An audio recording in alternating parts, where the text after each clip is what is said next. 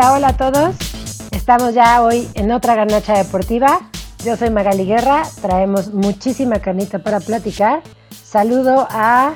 Hola, buenas noches, yo soy Jorge. Estamos nuevamente por acá para traerles una entrevista y, como decía Magali, mucha carnita para deshebrar.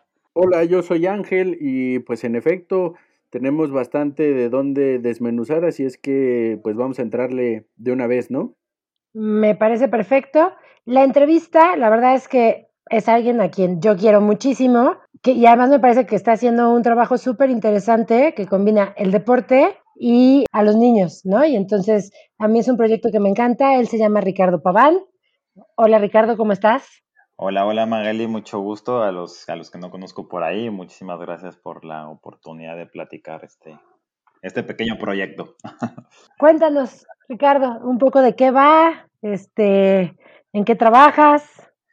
Bueno, eh, un poquito la historia. Yo soy terapeuta de lenguaje y psicoterapeuta psicoanalítico especializado en niños y adolescentes y amante del deporte desde que tengo uso, uso de razón.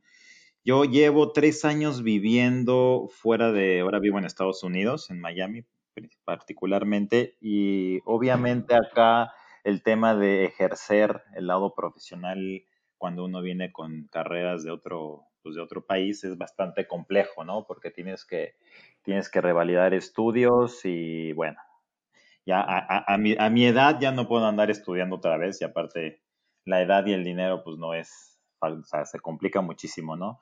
Entonces, pues yo buscando un poquito la, la forma de, de, seguir involucrado en el tema de, de las terapias, de trabajar con chicos principalmente que tuvieran algún tipo de trastorno. Se me ocurrió, no se me ocurrió en este momento, ya era una idea que traía desde México, pero bueno, pude empezar a llevar a cabo la idea de, de hacer un programa terapéutico por medio del deporte, principalmente el ciclismo, ¿no? Entonces nos dimos a la tarea de empezar a trabajar. Yo, yo, yo hago mucho ciclismo ahorita, en esta parte de mi vida hago mucho, mucha bicicleta y estoy en un club de ciclismo. Entonces este club me dio la oportunidad de, empezar este proyecto y principalmente trabajamos con niños dentro del trastorno del espectro autista.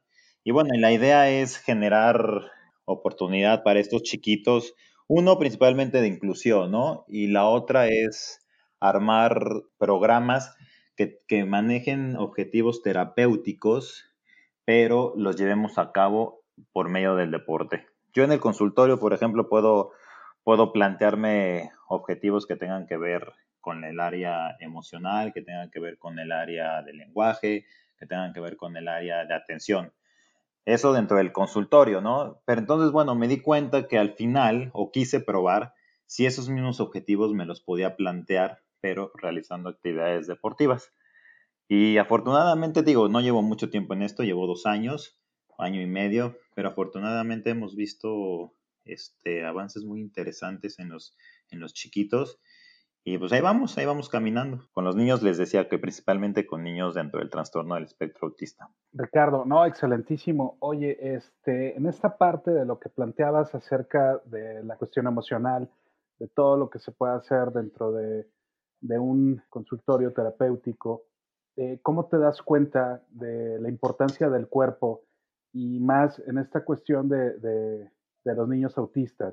O sea, mucha gente cree que, que psicología es meramente la, la, la cuestión de, de, la mente, ¿no? Por, por, decirlo de alguna manera. Por, pero el cuerpo tiene mucho que ver con esta parte, ¿no? Toda, se dice por ahí este, que el cuerpo tiene memoria, ¿no? Claro, no, es un tema, y más con los, con los chiquitos, con, con con autismo, ¿no? Pues al final sabemos que una de las principales características con ellos es la ausencia de lenguaje. Entonces, sí es un reto, sí es un reto complicado, porque pues, sí tienes que encontrar otras maneras de comunicarte, ¿no? Y, y a, partir del deporte, pues como bien lo dices, este, pues encuentras en el movimiento un vínculo, una relación, este, y muchas áreas que, de rehabilitación, o sea, muchas oportunidades para rehabilitar las áreas que ellos, que ellos más necesitan, ¿no? Entonces, pues sí, como dices, no, no todo lo emocional es, es mental, este, hay muchísimas otras cosas por donde podemos trabajar ese, ese aspecto, ¿no? Yo tengo ahí una, una pregunta, digo, porque todos hemos escuchado al respecto del autismo, ¿no? De, digamos, como el cliché relacionado a lo que significa el autismo, pero en sí, eh, ¿qué es el autismo? El autismo es un trastorno este, dentro del desarrollo que tiene diferentes áreas este, que están afectadas. Como ya les platicaba hace ratito, la principal área que está afectada es, bueno, son tres. El lenguaje, está lo social, que eso yo creo que es lo más evidente, una de las cosas más evidentes, y la parte de atención y conducta. Esos son como los cuatro aspectos que dentro del autismo podemos encontrar que están más afectados. ¿No? Hay diferentes grados de autismo, eso también es, es correcto. Cada grado pues va teniendo diferentes este, problemáticas, ¿no? Entonces, esas son como las principales áreas y lo que podríamos decir, o pues, describir brevemente lo que es el autismo. ¿Has, encontrado este, alguna dificultad con tu formación psicoanalítica para entrarle a esta, esta parte del autismo? Porque entiendo que, que, la clasificación dentro del psicoanálisis vendría a ser una, una psicosis, ¿no? Algo que está un poco en contra de, de, de lo que se piensa del autismo, ¿no? Sí, e, es un tema súper interesante que nos podríamos echar aquí debatiendo horas y horas y horas. Pues Pero mira, no bronca? No, no es cierto. no, porque hay que hablar de la Champions también. Ah, eso sí, eso sí. Está muy interesante. No, fíjate que, bueno, yo hoy en día ya todas las, las personas que nos ponemos a estudiar psicoanálisis, creo yo que ya tampoco somos tan radicales como eran, éramos en tiempo, como era en tiempos anteriores, ¿no? Entonces, yo, bueno, yo en lo personal no soy, no soy radical, creo que, digo, me formé en esa parte, pero estoy abierto a muchísimas otras posibilidades, ¿no? Pero sí, en efecto, el autismo desde el lado emocional es sumamente importante y nos podríamos discutir porque hasta hoy en día el que más sabe de autismo no sabe absolutamente nada porque todavía no sabemos cuál, qué lo origina. Eso es importante saberlo, ¿no? Creo que también para la gente que, que nos escucha es, es, importante porque en esta parte, y digo, abusando de, estás acá con nosotros, saber esta parte de, la idea de dónde viene, ¿no? Si es una lesión eh, orgánica, por decirlo de alguna manera, o desde la visión del psicoanálisis, tendría que ver con una eh, resolución edípica. ¿Qué, qué, qué, a, qué más se carga, este, Ricardo, esta parte? Eh, yo, yo, la semana pasada me eché una discusión muy fuerte con una colega. No, acá justamente por eso. no, justamente por eso, es que también soy psicólogo, pero también creo que soy ah, ecléctico como tú. no, perfecto. pero se vale, ¿no? Creo que es mejor estar abierto a muchas cosas, a, a encerrarse en una sola situación, ¿no? Sí, sí, sí, totalmente. Pero pues mira, bien sabemos, hay muchas teorías, ¿no? Están las vacunas, está la alimentación, está que sea algo genético, algo neurológico. Y Pero son teorías. Son teorías, porque ninguna, absolutamente ninguna está comprobada, ¿no? O sea, ninguna. Y creo que falta todavía para que se compruebe. Pero si me preguntan a mí, Ricardo Paván, que tengo una formación más desde el lado psicológico, bajo mi experiencia, no estoy diciendo que sea la causa, simplemente estoy diciendo que es lo que yo he percibido con los, con los chicos que he tratado y con las familias.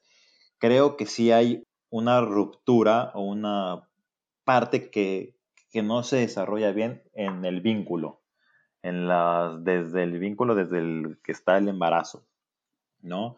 Este, siempre pasa ahí, hay, hay algo que se rompe ahí que puede llegar a generar eh, este, este trastorno. Digo, es una característica que yo he visto en todas las familias y en todos los chiquitos que yo he tratado. Pero bueno, esa puede ser una opción como pueden ser las otras, ¿no? O sea, yo me enfoco en esa y eso es lo que yo he visto, pero hasta ahí. Oye, Pavan, ¿y cómo surge la idea de trabajarlo, o sea, de, de juntar la parte de tratamiento con el ciclismo? Pues como te platicaba al principio, la, la, idea fue principalmente pues porque acá no podía ejercer, no puedo ejercer todavía, porque, pues, no tengo, tengo que tener licencia y no tengo licencia y no me voy a poner a estudiar ahorita una, una carrera y una maestría, ¿verdad? Porque ya no me da la vida. Pero entonces surge con eso, pues mi idea de, y mis ganas de seguir trabajando con estas, con estos chicos, pues se me abrió la oportunidad de meter el, de empezar a pensar en este proyecto y, así surgió la idea, ¿no? De empezar a, trabajar, empezar a crear ideas, empezar a plantearme objetivos y así nació. ¿Cuál es el, método que utilizas, Ricardo, en esta parte de, de, utilizar la bicicleta? Digo, no sé, eh, es, un, pues es un objeto inanimado esta parte de la bicicleta. Yo lo que veo, visto mucho que, circula en redes es esta parte de niños autistas eh, que se acercan más como a como animales, ¿no? Hay muchas escenas con perros que les ayudan a tranquilizar varios de sus, este, de, sus episodios, ¿no? sí. Este, ¿cómo, ¿Cómo es esta interacción con un objeto inanimado, ¿no? Eh, digamos, en, esta parte que decías de los sentimientos y todo, con, una, con, un, con algo frío, ¿no? ¿Cómo, se da esta parte? Principalmente, eh, esa es una muy buena pregunta al final de cuentas, digo, yo, yo creía o creo que el deporte, sea cual sea, ¿eh? es un medio extraordinario para desarrollarnos en muchísimos aspectos y de hecho también está comprobado, ¿no? Que el deporte ahí genera situaciones más psiquiátricas, neurológicas que te ayuda a combatir diferentes trastornos, ¿no? Entonces yo, yo así es como empecé, dije, pues si el deporte hace eso, si yo lo he experimentado, pues vamos a tratar a ver qué pasa con, con estos chicos, ¿no? Y afortunadamente, pues digo, yo no es que sea la bicicleta un objeto ahí sin sentimientos, digo, al final pudo haber sido un balón o pudo haber sido la natación, pudo haber sido lo que haya sido. Mi, mi, en, ese, en ese momento pues, sea la bicicleta porque es lo que estoy haciendo yo actualmente, ¿no? Como deporte. Y al final pues ya me puse a investigar más y pues los beneficios que tiene en particular la bicicleta a nivel neurológico pues también son bastante, bastante altos. Entonces, pues bueno, eso ya fue, eso ya lo descubrí en el momento que ya tenía los niños arriba de la bicicleta. Oye, y digo, a mí me resulta sumamente interesante entiendo esto que, comentas, pero ¿en qué consiste la terapia? Porque además también hay esta idea de, los problemas motrices de los niños autistas, ¿no? Eh, o bueno, de las personas con autismo, etcétera. Entonces, ¿cómo funciona? Mira, yo el primer, el primer punto, tal cual, es como si yo estuviera en el consultorio, hago una, una historia clínica, que es una entrevista con los papás, o sea, tal cual como lo haría cualquier terapeuta en un consultorio. Este, y pues obviamente donde ahí yo, yo sé o puedo investigar sobre la historia de desarrollo del niño y de la familia, toda la historia de vida. Entonces yo empiezo con eso. Posterior a eso, pues conozco, pues conozco al niño y me puedo dar cuenta pues en dónde estoy parado, con qué, qué habilidades tiene y qué habilidades no. Y después de eso es, por ejemplo, les voy a contar un caso rapidísimo del, del primer chiquito que tuve acá, el segundo chiquito que tuve acá es, tienes un niño con autismo que está, tiene un grado bastante severo. Y bueno, con él me aventé primero tres, tres sesiones, no, como tres semanas, como tres semanas aproximadamente, tres sesiones cada, cada semana. Y lo primero, que lo primero objetivo era establecer un vínculo con él, ¿no? Eso para mí era lo más importante. Y eso lo hago con todos. Al, al final sabemos que el vínculo cura, cura muchas cosas. Entonces, una vez cuando uno tiene ese vínculo ganado y asegurado, el trabajo es muchísimo más sencillo. Entonces, pues porque desde que te haga caso el niño, ¿no? Eso es fundamental. Tú no puedes subir a un niño con autismo a una bicicleta si ni siquiera te va a hacer caso. Tiene que ver con lo que dices, ¿no? O sea, una de las deficiencias que hay es la cuestión de los vínculos, ¿no? En, los niños autistas. Sí, el, el, y la parte del lenguaje y la parte de atención. Entonces, la verdad, bien, en mi segunda sesión con este chico, nada más para que sea una idea un poquito cómo era, acá sabrán que tenemos agua por todo, por todo Florida, ¿no? Y que, y que en muchos de esos lagos hay cocodrilos. Entonces, la primera sesión con este chiquito, la tercera sesión con este chiquito, yo lo llevé a un parque donde era como un campo de golf, donde hay un pues, obviamente hay bastantes lagos, y estaba trabajando con él un, circuito de conos y lo estaba haciendo bastante bien. Pero en cuestión de segundos, ¿eh? el niño se echó a correr, correr, correr, correr, porque aparte este niño motrizmente no está tan mal, y se me aventó al lago.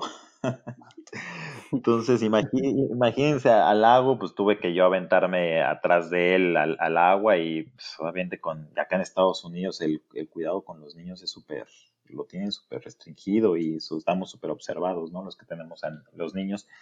Entonces, bueno, pues imagínense, esas cosas pasan todo el tiempo. tú no puedes tener a un niño así nada más porque sí subirlo a la bicicleta, tienes que tener otras habilidades trabajadas anteriormente. ¿Cuáles han sido los avances que has visto? No, tremendo. Ahí luego le voy a mandar unos, o unos videos, bueno, se los comparto después. Sí, Por ejemplo, este, siempre empiezo, te digo, es que ya me, me desvío un poquito, pero una vez que ya está el vínculo establecido, eh, entreno, hago muchísimas cosas de acondicionamiento físico muy, este, muy, muy básicas, este, juego mucho con ellos. Y cuando yo siento que a lo mejor ya pueden empezar a tener contacto con, con la bicicleta, pues empezamos desde que ellos la agarran y caminamos, caminamos con la bicicleta como para que se vayan familiarizando con ella. Y digo, conforme yo voy viendo su proceso, voy subiendo de nivel. No sé si ustedes conozcan las bicicletas de balance. Las, que no tienen pedales, ¿no? Las que no tienen pedales, que esas son las mejores para enseñarle, enseñarle a cualquiera. Okay. Entonces, con, con, los niños empezamos por ahí, este, y pues los niños se la, se la pueden pasar días y días, ¿no? Sesiones, pues solamente caminando en la bicicleta. Y bueno, y sorprendentemente, pues van avanzando, van avanzando hasta que un día dan el brinco a las bicicletas normales. Ni siquiera pasan por las bicicletas de rueditas, o sea, de la bicicleta de balance se van automáticamente a la bicicleta de normal. Normal, Normal. Entonces, pero bueno, todo eso es un, todo, eso lleva un trabajo, un, proceso no nada más deportivo, porque sí, siempre hay que meter los objetivos terapéuticos, ¿no? O sea, desde cómo trabajar el área de atención, desde cómo dirigirte con el lenguaje hacia el niño, porque un niño con autismo tienes que tener ciertas características tú como adulto para dirigirte, ¿no? O sea, tienes que tener un lenguaje que sea muy corto y conciso, no puedes echarte un rollo porque no te va a entender absolutamente nada. Entonces te digo, todos esos objetivos terapéuticos yo me los voy planteando para que yo los pueda utilizar dentro de mi entrenamiento deportivo. Toda esta, esta parte de la que tú planteas, al no poderlo verbalizar, ¿lo haces todo en una cuestión corporal? ¿Haces alguna cuestión de danza o, o son nada más ejercicios? ¿Qué, trabajas con el niño? Hay, hay cuestiones este, de, de, ¿cómo se llama esta parte? De cuando tocas este áspero, liso, toda esta cuestión de, ¿vas en esa parte o, Sí, sí en algunos, sí en algunos casos donde, pues, por ejemplo, toda la parte sensitiva, ¿no? Sabemos la sensitiva, exacto. Toda la parte sensorial en los, en los niños, así si nosotros escuchamos a, a, no sé, a 10 decibeles algo, eh, ellos lo escuchan a mil decibeles, ¿no? Entonces, pues todo eso, digo, la pauta te las va dando el niño. Tú sabes qué cosas le tolera y qué cosas no toleran. Pero sí, por ejemplo, un ejemplo muy claro para eso es el uso del casco. Ese es un tema bastante, bastante complejo, porque obviamente a un niño con autismo tú le pones un casco y la parte sensitiva los, puede, los puede poner muy mal. Entonces también claro, puede haber un rechazo enorme, ¿no? Es automático, el rechazo es automático. Yo no he encontrado un niñito, un niño que se lo ponga luego, luego. O sea, siempre es un rechazo automático. Entonces, pues tienes que trabajar desde. Ellos son muy, los niños con autismo son muy visuales. Entonces, yo tengo que llevar material este, muy visual o de repente ponerles videos o llevarles cascos que los vayan tocando. Digo, es un trabajo complejo en esa parte, pero al final lo logras y ellos lo logran, entonces pues es muy enriquecedor. Pero el, uso del casco es un tema, es un tema súper interesante. No, y además yo creo que ahí entra en juego toda esta chamba que decías que hay que hacer al principio sobre el vínculo, ¿no? Incluso con un niño promedio para enseñarle a andar en bicicleta hay que establecer un vínculo y una confianza. Me imagino que esta chamba que, que haces al principio de establecer un vínculo con los niños, ¿no? Incluso ganar esta confianza para que puedan progresivamente ponerse el casco, etcétera, me parece súper interesante. Sí, no, el vínculo, digo, desde nuestra área, el vínculo es lo más importante. No hay nada más importante que el vínculo. Y una vez que tú tienes el vínculo bien asegurado, digo, puedes lograr un montón de cosas, ¿no? Y, digo, yo afortunadamente lo, lo, lo, he visto y lo he podido comprobar. Y, lo que acabas de decir es importantísimo. Imagínate la seguridad que tienes que tú transmitirle a un niño para que ese niño piense que se va a subir a una bicicleta que va a tal velocidad y que en cualquier momento se va a caer, pues, pues no cualquiera, ¿no? O sea, sí tienes que tener ahí pues un vínculo y una, que el niño confíe en ti y que se sienta seguro. Hay una, hay una parte que planteas, eh, Ricardo, con esta revisión de muchos casos acerca del autismo y de esta dificultad a partir del embarazo, ¿no? Que puede o puede empezar a partir del embarazo. ¿Tú cómo lo ves en esta parte con, con el deporte en cuanto a la cuestión de, del vínculo? O sea, tú te vuelves parte de esa resolución de, de, ese problema que pudo haber suscitado, ya sea en el embarazo o en los primeros este, meses de, de, nacido, parte como pudiera ser, tú utilizas la bicicleta como pudiese ser un balón, una pelota, En esta cuestión de los deportes, ¿se vuelven estos objetos transicionales eh, o, es otra cuestión totalmente diferente? Esa es una muy buena pregunta, pero yo creo que sí podrían ser algo de objetos transicional, porque al final de cuentas para ellos se vuelve algo muy importante, ¿no? Y es algo que pues está generando, por ejemplo, yo la bicicleta, pues para ellos les está, o sea, a partir de la bicicleta ellos están logrando cosas que a lo mejor si no hubieran utilizado la bicicleta no lo hubieran logrado de otra manera, ¿no?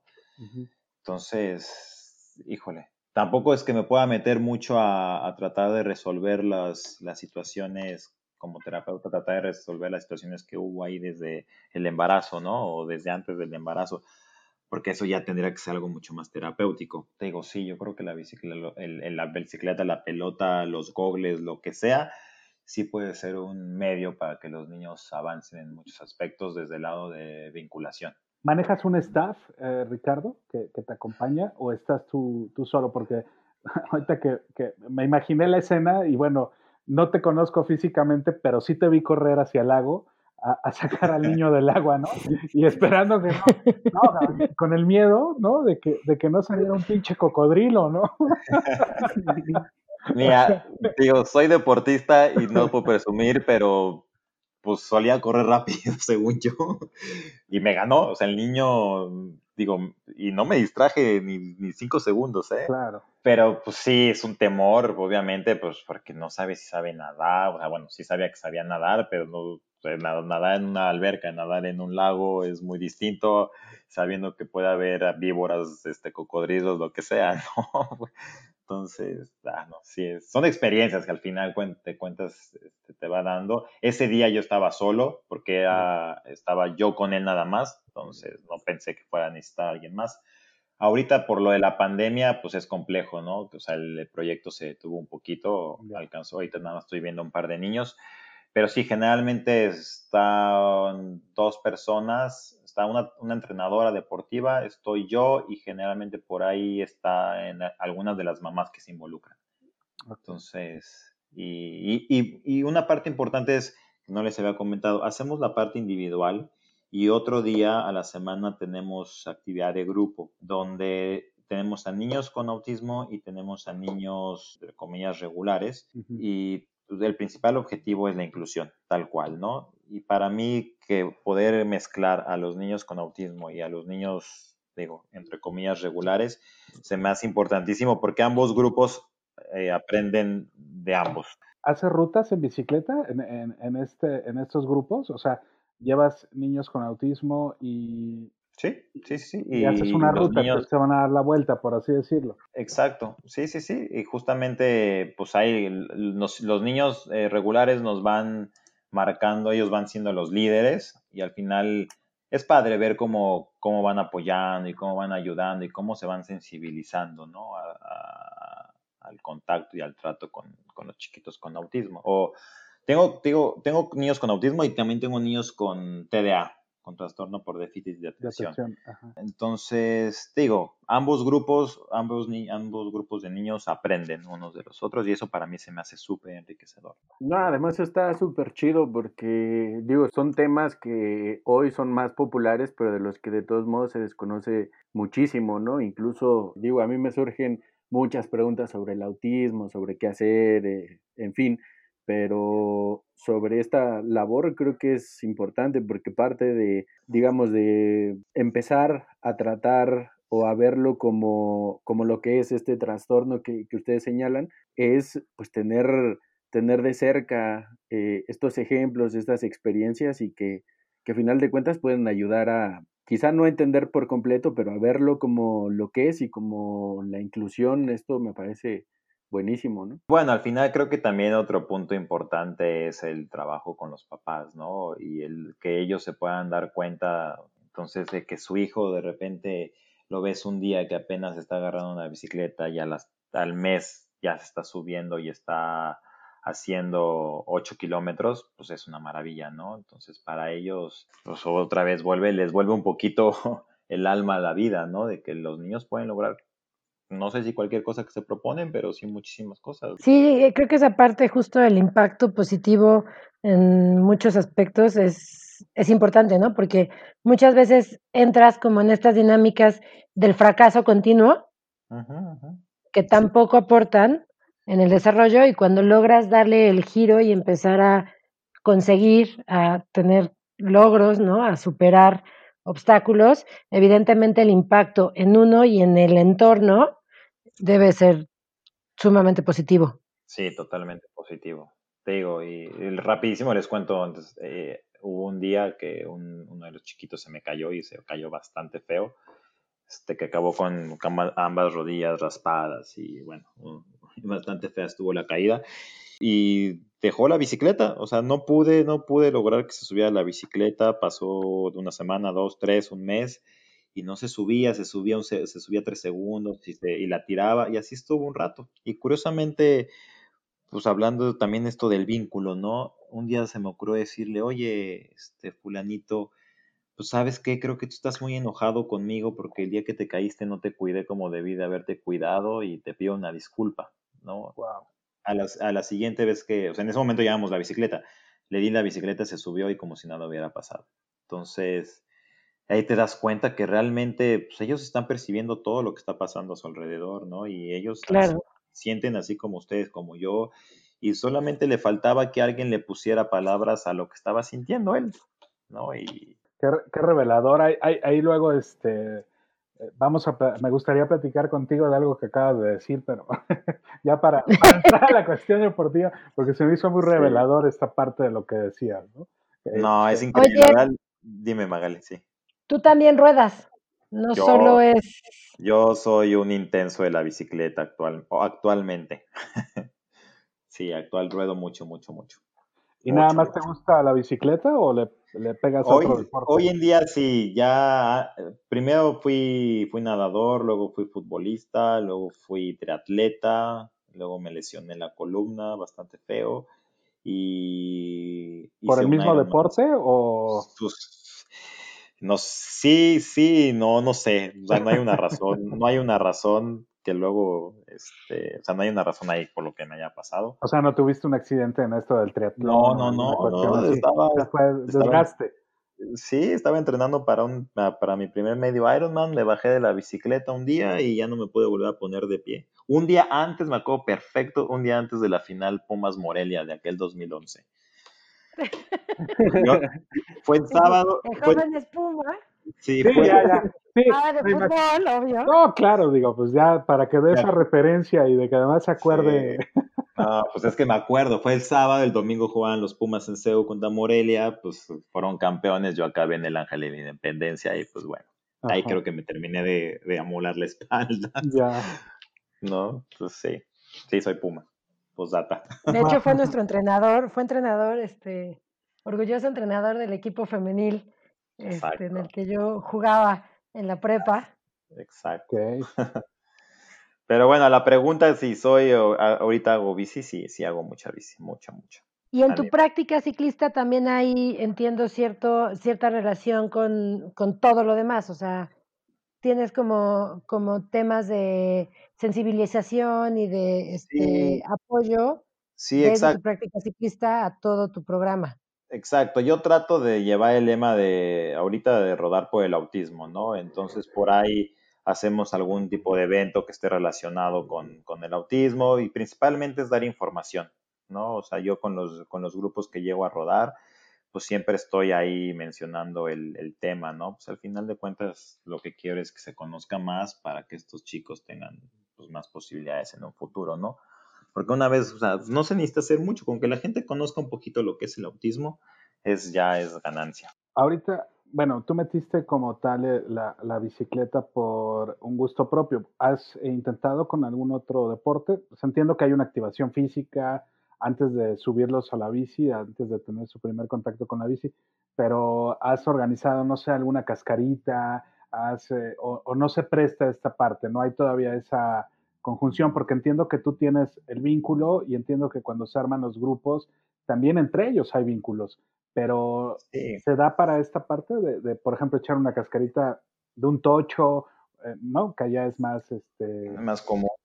Más común, ¿no? No, no llegamos a hacer todavía juegos tal de deportes en conjunto, pero sí, de repente hacemos el juego típico de los quemados o, circuitos, circuitos de estos típicos que te ponen en el fútbol, ¿no? De brincar conos y ve a un cono, ve al otro, zigzag.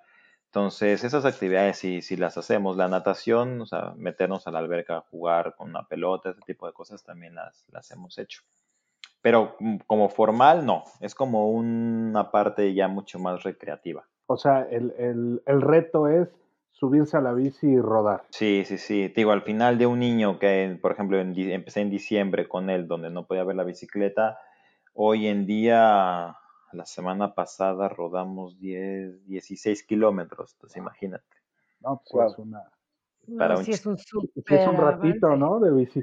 Imagínate, para cualquiera eso es un reto ya. Sí, pues, sí, sí. Con autismo, pues es una, es una cosa extraordinaria. Es una super victoria. Claro, acá te quiero platicar que mi amigo Ángel y yo y nuestro productor Carlos también rodamos, pero pues de los gordos, cabrón, ¿no? Porque ahorita que ya vi que por ahí hay tamales, ya vi que hay tamales por ahí. Magali no, porque está a dieta y ya sabes, ¿no? Se puso fitness de un tiempo para acá. Pero Ella aprovechó la pandemia. Sí, sí, sí. bueno, eh, la bicicleta aguanta cualquier tipo de peso, ustedes tranquilos. Sí, no, pero sí, sí se queja a veces. Oye, Ricardo, y para quien nos está escuchando y quiere saber un poco más del tema, te podemos seguir en algunas redes, tienes información, alguna página, ¿Cómo podemos conocer más de, tu programa? Mira, yo le tengo la página de, de Instagram que es Ricardo-Paván18. No subo realmente muchas cosas, pero bueno, por ahí puedo, por ahí pueden ver cosas o en la página del club que es arroba Focus Cycling. Perfecto, todo en Instagram. Todo en Instagram y también en Facebook. Bueno, el, el equipo sí tiene eh, Facebook. Yo no subo a Facebook, no subo nada de los chiquitos, casi nada. Por una cuestión de seguridad. Sí. Aprovechando que, Ricardo dijo que había que platicar de la Champions, pues entrémosle a la Champions y que nos platique él cómo vio la Champions. Ganó el París, ¿no? lo que vi. Hoy sí, hoy. ese era esperable, digo. Nuestros pronósticos sobre los cuartos de final fueron francamente patéticos. No le atinaron a ninguno. Le atinamos al del Bayern, pero todos le íbamos al Barça. Pero sabíamos que iba a ganar el Bayern. Y le atinamos al. Al, París, ¿no? También. PSG, también. Sí, sí. Los otros dos se nos fueron. También pinche Atleti. Nadie pensó que. El, ¿No? O sea, ¿qué le pasa al Atlético de Madrid? Bueno, este, solamente, solamente nuestro fan número uno, el gordito, decía que el Atlético Leti, ¿no? Hasta nos estábamos peleando con él ese día ahí por el WhatsApp. El gordito es también otro amigo que, que rueda, este, mi queridísimo Ricardo, pero en las mismas condiciones que nosotros. no, bueno, ya les vamos a hacer un plan, un plan de entrenamiento a distancia. Pues ¿eh? yo estoy este, apuntadísimo, ahí tengo mi bicicleta colgada esperando a, a rodar. A que, a que se baje un día. Exacto. Tiene veladoras alrededor rogándole para que le haga el milagrito. Que justamente se me olvidó platicarles, pero este mismo proyecto lo estamos tratando de, bueno, empezó a desarrollarse también en México, tengo con algún par de amigas terapeutas allá, entonces pues ahí ustedes dirán. Oye, igual, igual también dirigido a, niños con autismo o ya es más una generalidad? No, principalmente sí a niños con diferentes trastornos, pero pues también tenemos entrenadores deportivos que... Que nos pueden ayudar. que les pueden, ayudar. la línea curva a ustedes. Que les pueden quitar los tamales, seguro. No, pues los tamales, este, pues no quiero que me los quiten, quiero que me quiten la panza. no, Oye, Ricardo, ¿qué garnacha es la que más extrañas de México? Todas, absolutamente todas. Pero una así que digas, hijo, sí me puede dar obsesión por. Híjole, que sí haya, haya eh, hijo, la gordita. ¿De la qué? la gordita de chicharrón o los tacos de canasta. Híjole. ¿Tú Sí. te- ¿Tenías Y- algún lugar en específico para ir a Para- echarte la gordita o, la, o el taquito de canasta? Para los tacos de canasta, yo trabajaba, mi consultorio estaba en Coyoacán, no sé si ubican la calle de Pino, Pino ahí muy Ajá. cerquita, muy cerquita de Centenario. Ahí se ponía un señor, bueno, con su bicicleta, puf, esos eran de ley. Ok. Y, y de gordita había uno en patriotismo, no sé si todavía hay patriotismo, híjole, antes de llegar a Molinos, ah, no me acuerdo bien, pero por allá, por San Antonio, esos eran como mis favoritos. Pues, ah, Yo los de canasta los aplicaba en CU. Ah, bueno, que- es que en las islas, ¿no? Sí, claro. Sí, previo a cada partido, taquito de canasta, para, para entrar bien al estadio. Ya, Nosotros, este, cuando íbamos a la Guama, íbamos a los tacos de canasta de Cuapa, hablando de, de nuestro fan número uno, me iba yo con, con el buen Chucho ahí a echarnos unos, unos tacos de canasta y luego pues ya íbamos a hacer lo propio ahí al, a, a Galerías Cuapa y ahí nos metíamos al, a Liverpool. Tenías que sacar tu anécdota. Por eres- supuesto, por supuesto, ¿no? Porque pues digo, es, es para darle este eh, rollo chusco al programa, ¿no? Entonces pasábamos a los baños de Liverpool y pues siempre esperábamos que nos tocara juntos para poder echar la charla, ¿no? Este, en lo que, en lo que sacábamos lo que sobraba, ¿no? Entonces era,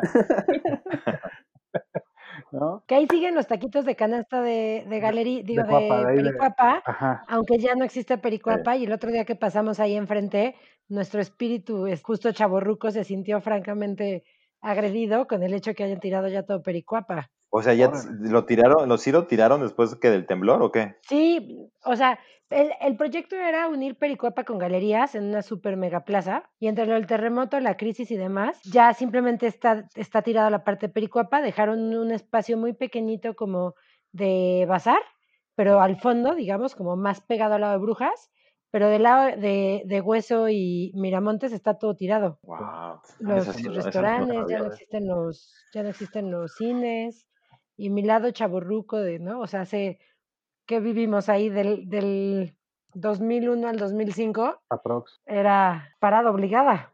O sea, todos son guameros. Todos Sí. somos, guameros, exacto. Hasta el señor productor y nuestro fan número uno también. No cagueme, caguemos, caguameros. También, también, guameros. caguameros. También, caguameros también también. También, por supuesto.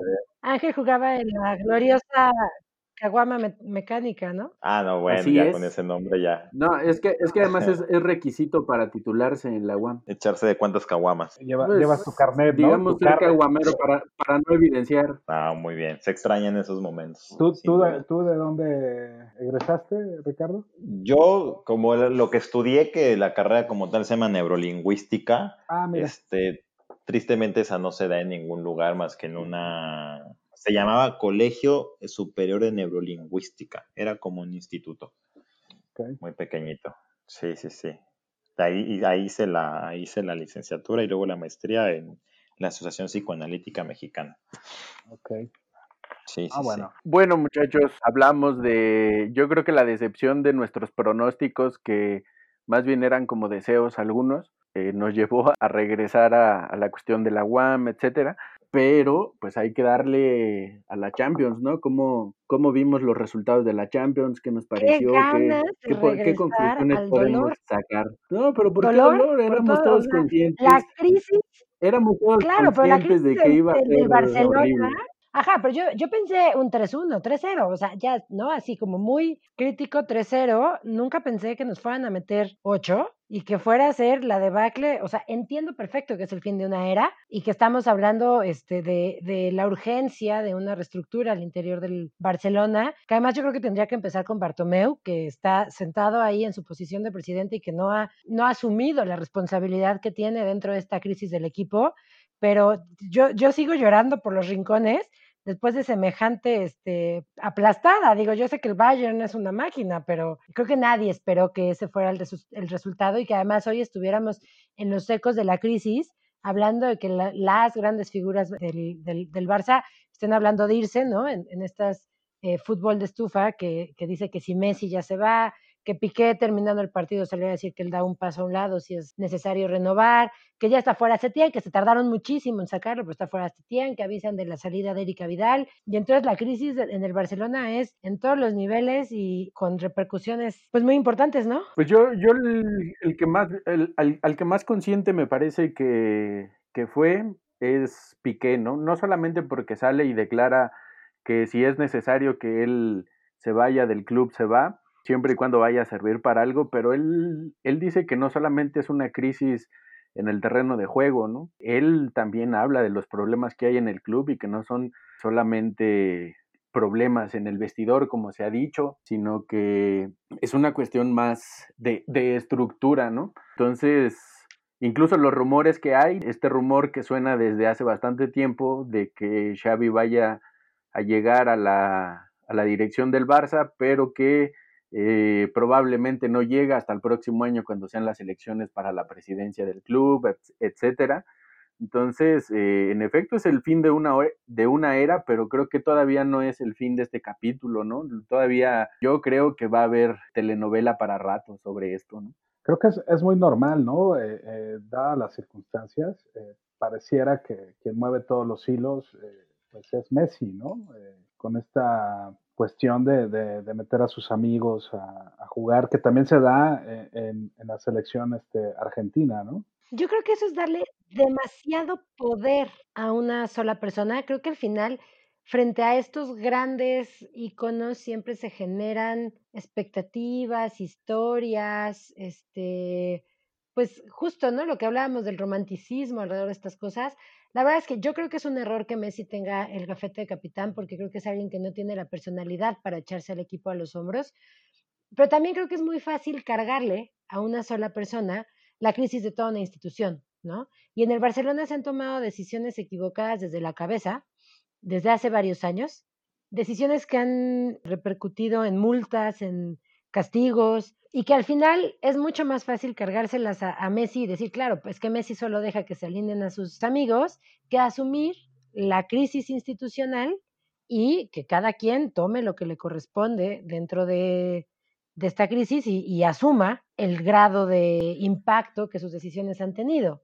¿no? Entonces, sí creo que va mucho más allá de si Messi es amigo o no de, de, Luis Suárez. Digo, a mí la verdad es que yo entiendo que se genere este, esta polémica, pero Luis Suárez fue líder en asistencias en el torneo. O sea, quien me venga a decir que Luis Suárez juega porque es amigo de Messi tampoco conoce mucho de estadística acerca de cómo juega Luis Suárez en el Barcelona y cuánto es lo que aporta a la delantera. Pero no, no creo que sea nada más esta, esta situación, o sea, de ser amigo, ¿no? O sea, no en esta parte de la estadística, porque, por ejemplo, eh, está Grisma, ¿no? Que de repente, pues también se me hace un excelente jugador y parece que hay un, una, una, cuestión de, de, roce con, con, Messi y parece que eso es lo que hace que, que, no alinee, ¿no? No tanto por el alinear nada más a sus amigos, sino darle esta responsabilidad o esta posibilidad de, de hacer caso a, a, sus caprichos, tal vez, ¿no? La otra vez pensaba, yo decía, hasta me puse en esa situación de decir, qué difícil ha de ser dejar ir a Messi, ¿no? Por todo lo que representa quién sabe qué tanta es la fantasía de, la directiva de que pues, se les va a Messi, ¿con quién lo van a reemplazar, no? Por ahí se decía, y ahí en la semana te molestaban Magali con esta parte de, Cristiano Ronaldo que pudiera llegar a, Barcelona, ¿no? Que eh, sería hoy en día como que la única figura que, está como al nivel. Para muchos este, es mejor Cristiano, para otros es, es mejor Messi, pero no sé si, si te digo, esto va hacia los caprichos de, de, algunos jugadores, ¿no? Creo que yo creo que al final son como estas, estos halos de los que dotamos a, las grandes figuras, ¿no?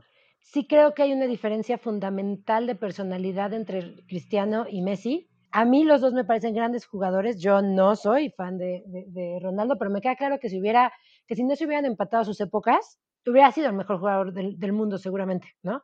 Solo que pues, le tocó jugar al mismo tiempo que Messi y entonces se lo pelea. Finalmente sí creo que dotas de, de, demasiadas cosas a estos jugadores, porque es lógico, porque vinieron a romper una era, modificaron la manera de jugar, pero sí me parece dotar de demasiado poder a una sola persona aunque sí me queda claro que la crisis del Barcelona es completa, que hay que reestructurar al 100 y que además sí lo que hay que platicar es cómo dejas ir a Messi.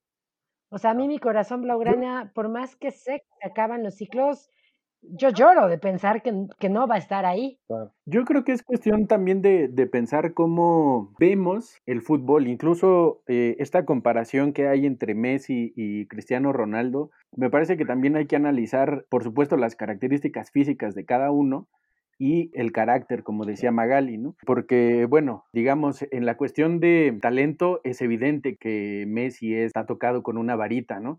Pero en cuestión de rendimiento físico y de compromiso y de asumir una filosofía ganadora, que incluso por eso me parece que a veces puede parecer arrogante Cristiano Ronaldo, es un tipo que entendió sus limitantes desde mi punto de vista y las trabajó, ¿no? Y hoy, el, incluso si vemos físicamente a Cristiano Ronaldo, no es el mismo que comenzó a jugar en Portugal, ¿no? Era un tipo delgado y hoy es un tipo con un portento físico impresionante y que a partir de ese portento físico impresionante ha hecho lo que ha hecho. Y en el caso de Messi, me parece que también una de las crisis estructurales en el caso del Barcelona es justamente tratar de armar un, un equipo que juegue alrededor de Messi y de cuál él se pueda servir y no pensar en que Messi pueda servir al equipo, ¿no? Pensando incluso en todo el talento que tiene Messi, yo creo que las características de Messi deben modificarse, ¿no? Eh, Cristiano Ronaldo asumió su posición en el sentido de convertirse en una figura, de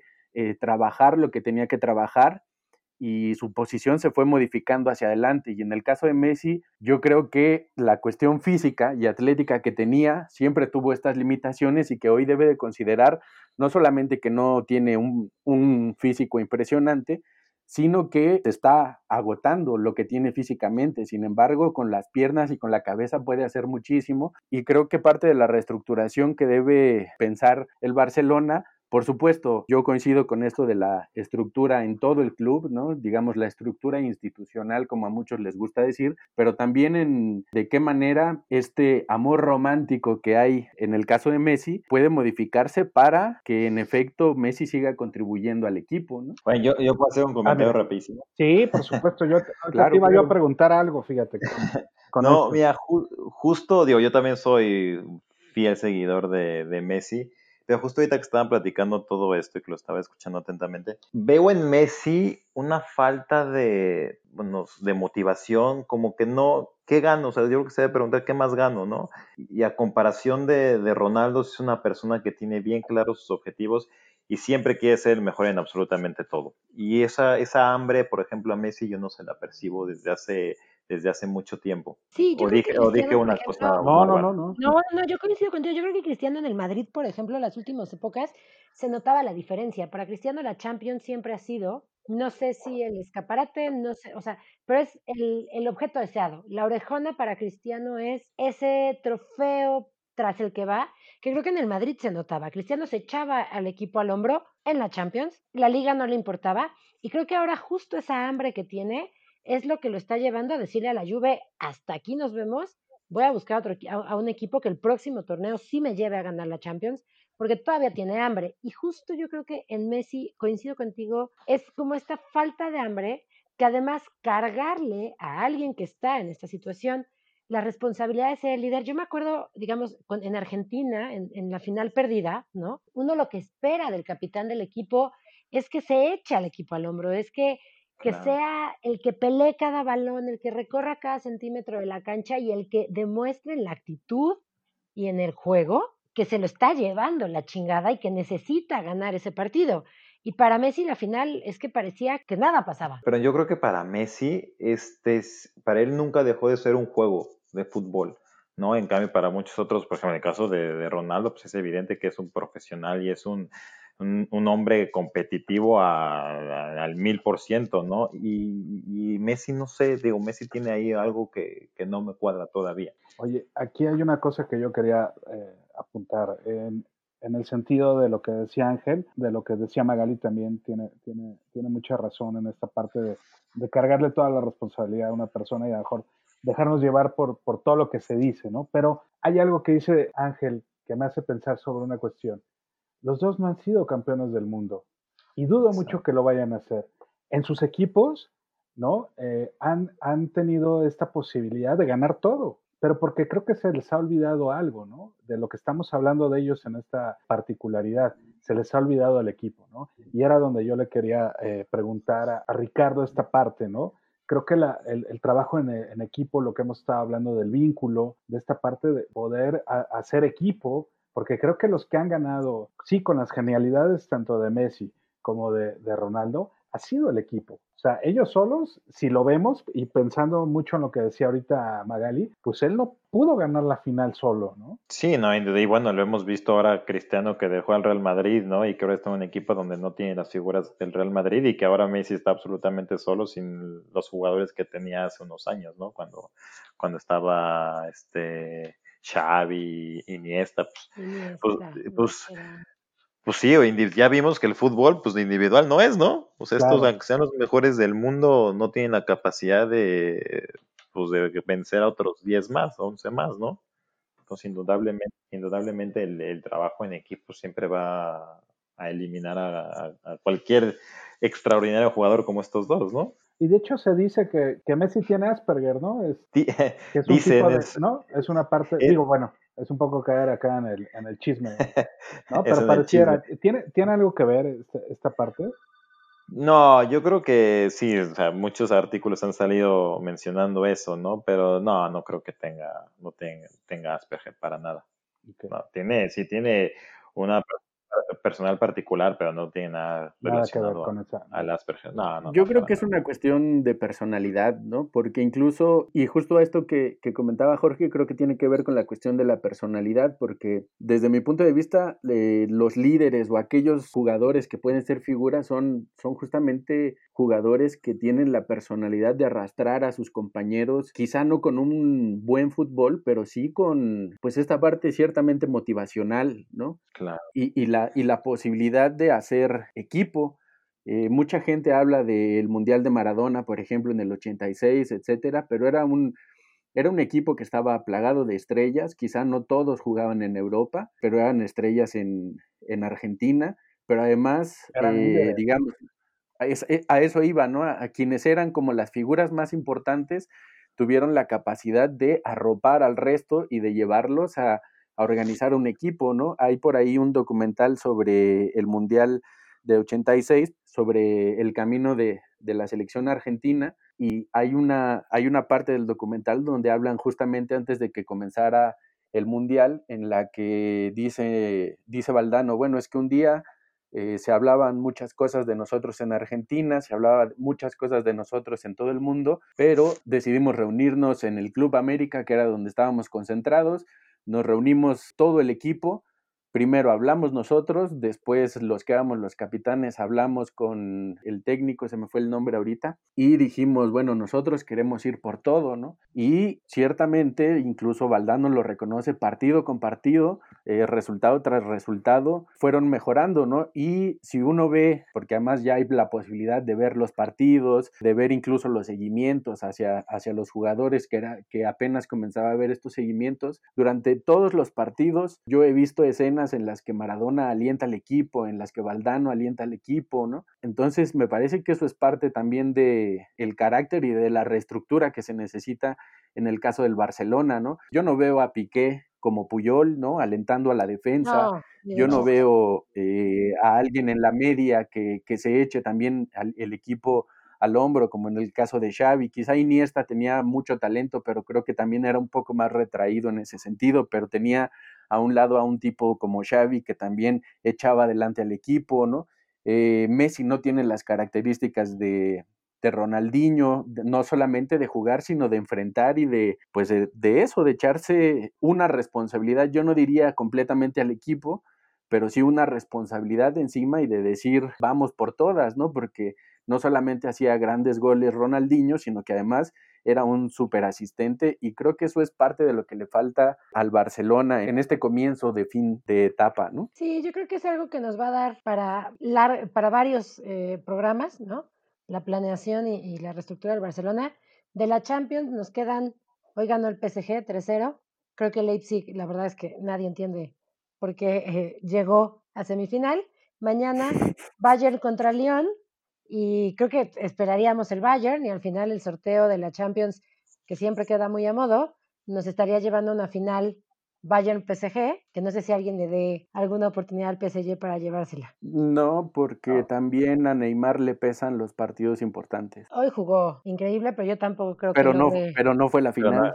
Y no, No, el no, no, Bayern. por eso, no, no creo que contra el Bayern pueda. Y entonces, pues seguramente los alemanes ganarán la Champions de, este, de esta edición extraña, ¿no? En donde pasó de todo. Igual, igual y mañana tenemos una sorpresa, ¿no? Digo, también. Digo, es fútbol. Sí, esperaremos mañana a ver qué, qué pasa. Y, y ya para la siguiente edición de La Garnacha tendremos este, pues más, más para platicar sobre, sobre el mejor fútbol de clubes del planeta. Que incluso una vez que salga este episodio de la garnacha ya sabremos qué habrá pasado. Claro. Exacto, Sí, sí. así es. Oigan, yo sí nada más, este, antes de despedirnos, antes de, de- de despedir a Ricardo, este, quiero hacer una, una mención del sensible fallecimiento de Norberto Ángeles, eh, un jugador de Cruz Azul, pues chavo, a mí me, me tocó verlo alguna vez en, en la Noria, muy sencillo, él muy, muy humilde, muy amigo de, de muchos amigos míos más cercanos. Y bueno, pues hay que, no hay más que, que cuidarnos, parece fue, que fue de un, de un- de un ataque al corazón. Y pues bueno, no estamos ex- eh, eh, exentos, ¿no? Para nosotros que rodamos, pero no en bicicleta, ¿no? ¿No? Digo, pronta resignación a su familia. Así es, hacer la mención, siempre cuidarse. Por eso ya estamos pensando en aplicar a la garnacha fitness y, es- y no, en cierta manera, pues sí es necesario reactivarse, ¿no? Por, por una gordita, ¿cuántos kilómetros tengo que, que pedalearle, Ricardo, para... Depende, depende. Si es de chicharrón, te tienes que echar unos 20 mínimo. Híjole, no, me... Voy a tener No, que y- aventar 40, güey, porque mínimo me echo dos gorditas. para- No, pues ya valió. Ricardo me estaba platicando que ayer rodó, ¿qué? ¿320 kilómetros? 320 kilómetros, sí. Pues, ¿A O sea, dónde fuiste? ¿A Nueva York? ¿Fuiste de aquí a Acapulco, cabrón? Pues sí, más o menos es de México a Acapulco. Wow. Sí, sí, sí, te digo, es que sí, sí, sí soy bastante intenso. Estoy entrenando para una carrera de... Lo mío, lo mío son las largas distancias, entonces... De hecho, hace dos semanas sí había una carrera en el autódromo en México, Hermanos Rodríguez, de 24 horas. Entonces, digo, me estaba preparando para esa carrera y se canceló. ¿Lo haces en circuito o lo haces en carretera, este, estos 320? Eh, no, aquí afortunadamente este, pues la- las vías son bastante amigables, entonces hay rutas, digo, son rutas de 16 kilómetros más o menos, y ahí me pongo circuitos de esos, 16, 20 kilómetros, y a dar vueltas como ratón en laboratorio. ¿Cuántas, ¿Cuántas horas te aventaste? En... Me aventé ayer como eh, 10 horas, casi 11 horas, 10.55 minutos por ahí. Por eso le decía a Magali que ayer no iba a poder aguantar. No, no te preocupes. Este. Oye, Sí, que, sí. ya para cerrar, y si alguien más quiere decir algo, ya más, ¿qué garnacha comes allá en Estados Unidos? Fíjate que acá la, en Miami lo más, la comida venezolana y colombiana me gusta mucho. Entonces, las arepas, Las que es lo más parecido, lo más, lo más parecido a una gordita, eso es lo que más me gusta. Una buena arepa venezolana. ¿Y en dónde las comes para ahora que haya oportunidad este, ir, a, ir a hacer ese tour? Además, Cuando para toda la banda que nos escucha allá. Bueno, pa- para Oiga. Ricardo, ¿no? Que le quede como sí. recordatorio.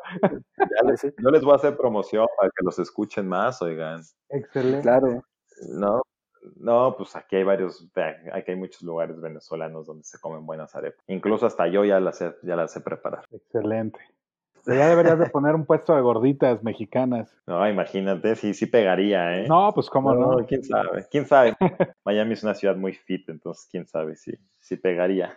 Con esta invitación a comer arepas, ya sea en Miami o acá, nos despedimos. Muchísimas gracias, Ricardo, por platicarnos del proyecto. La verdad es que parte de la idea de Garnacha Deportiva es poder ir encontrando otras caras del deporte, ¿no? No solo esto que platicamos del romanticismo y los grandes equipos, los, los grandes jugadores, sino todas esas cosas que se hacen asociadas al deporte y que tienen un impacto tan importante como lo que tú estás haciendo. Entonces, muchísimas gracias por tu tiempo, por además desvelarte con nosotros y platicarnos de todo este, este trabajo que haces.